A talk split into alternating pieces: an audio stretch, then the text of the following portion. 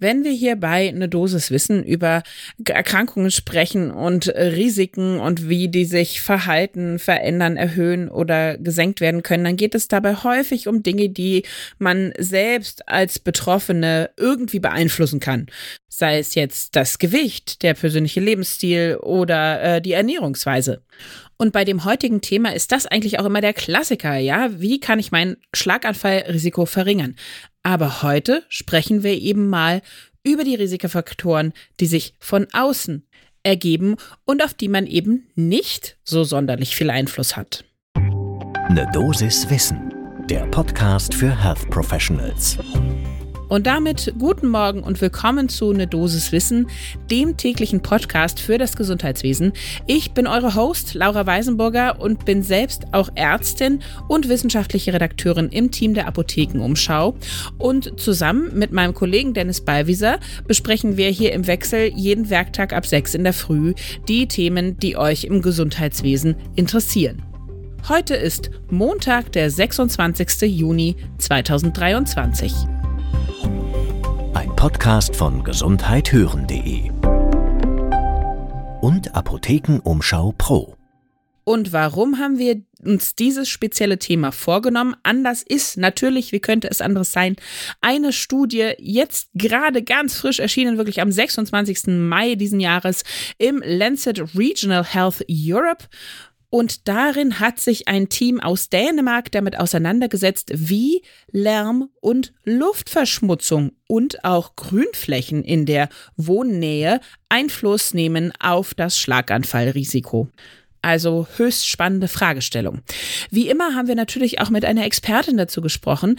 Diesmal ist das Ute Kraus. Sie ist Epidemiologin am Institut für Epidemiologie von Helmholtz Munich und sie bewertet die Studie folgendermaßen. Die ist qualitativ hochwertig gemacht und das Besondere an der Untersuchung ist, sagt sie, dass eine Vielzahl an Umweltfaktoren gleichzeitig berücksichtigt wurden. Die meisten bisherigen Studien haben nämlich häufig nur einen Umweltfaktor im Fokus. Ich finde, das schreit doch förmlich nach einem genaueren Blick zum ersten Kaffee des Tages.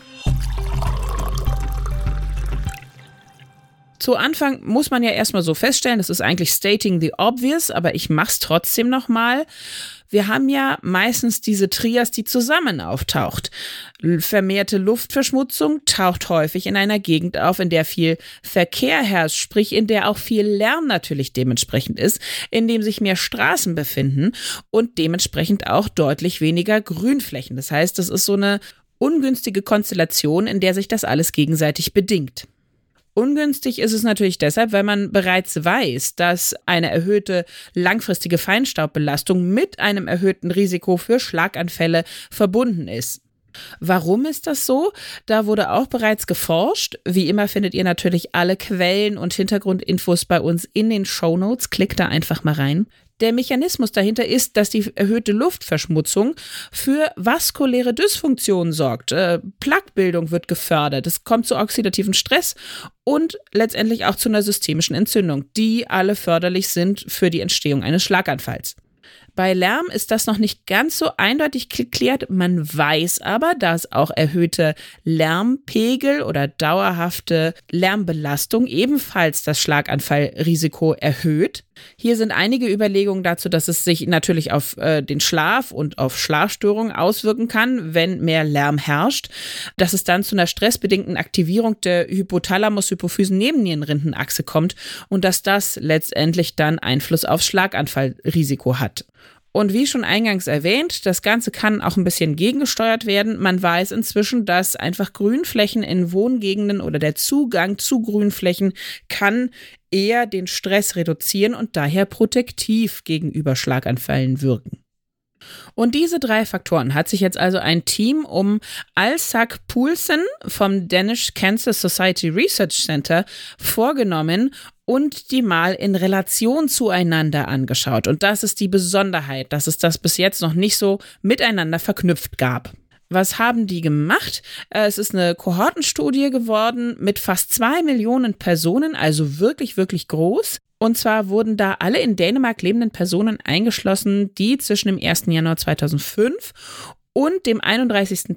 Dezember 2017 mindestens 50 Jahre alt waren oder wurden.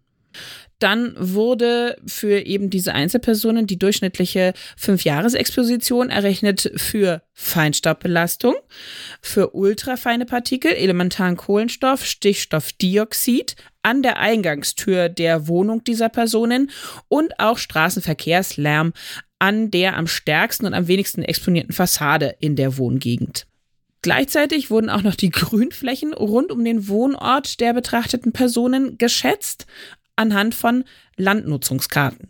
Und dann wurde natürlich geguckt, okay, hatten die jetzt in den letzten paar Jahren einen Schlaganfall? Und zwar wurde da das nationale dänische Patientenregister zu Rate gezogen und das Sterberegister. Das Team inkludierte auch noch individuelle soziodemografische Faktoren, sowas wie Bildungsstand, was allerdings nicht mit reinfloss. Und das ist tatsächlich auch ein gar nicht so kleiner Kritikpunkt an der Studie oder kann es eben sein, dass so individuelle Geschichten wie Lebensstil, körperliche Aktivität, Vorerkrankung, das fand keine Abbildung in der Studie.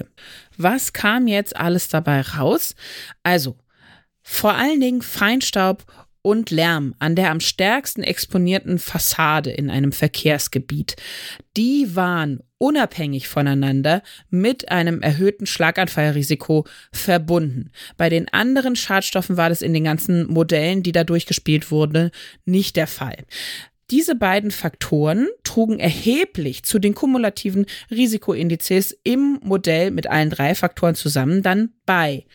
Aber, und da kommt jetzt eine nicht so schöne Nachricht, in einem Modell, in dem alle Umweltfaktoren berücksichtigt werden, verschwindet tatsächlich der positive Effekt, den wir bisher bei Grünflächen nachweisen konnten. Das heißt also, da wird es gar nicht mehr so wichtig. Leben wir jetzt in der Nähe von was Grünem oder nicht?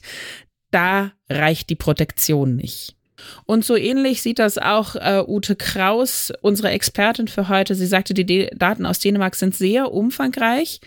Sie gibt aber auch zu bedenken, die Effektstärken sind grundsätzlich bei diesen Studien relativ klein und auch in diesem Fall ist das so. Sie nannte uns da eigentlich ein relativ anschauliches Rechenbeispiel. Wenn jetzt das Fünfjahresmittel der Feinstaubbelastung um 7,15 Mikrogramm pro Kubikmeter Feinstaub ansteigt, dann nimmt das Schlaganfallrisiko um fast 6 Prozent zu.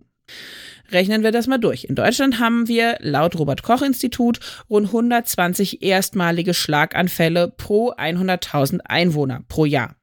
Das wäre eben bei einem Anstieg des Risikos um 6 Prozent sieben Fälle pro 100.000 Einwohner mehr.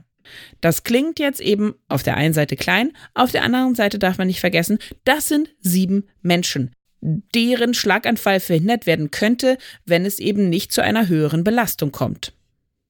Und das ist ja eigentlich die richtig spannende Frage, wie können wir unsere Umwelt so gestalten, dass sie eben gesundheitsförderlich ist und nicht genau das Gegenteil bewirkt.